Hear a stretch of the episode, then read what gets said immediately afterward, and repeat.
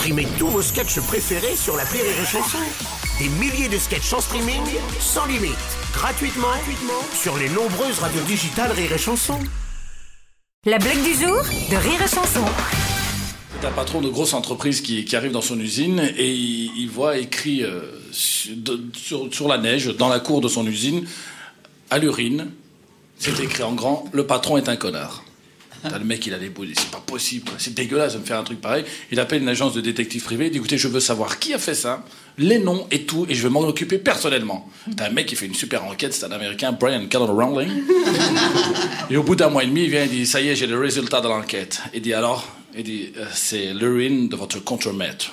Ah ben merde, l'enfoiré, 25 ans qu'il bosse chez moi. Il dit Attends, attends, c'est pas fini. C'est l'écriture de votre femme.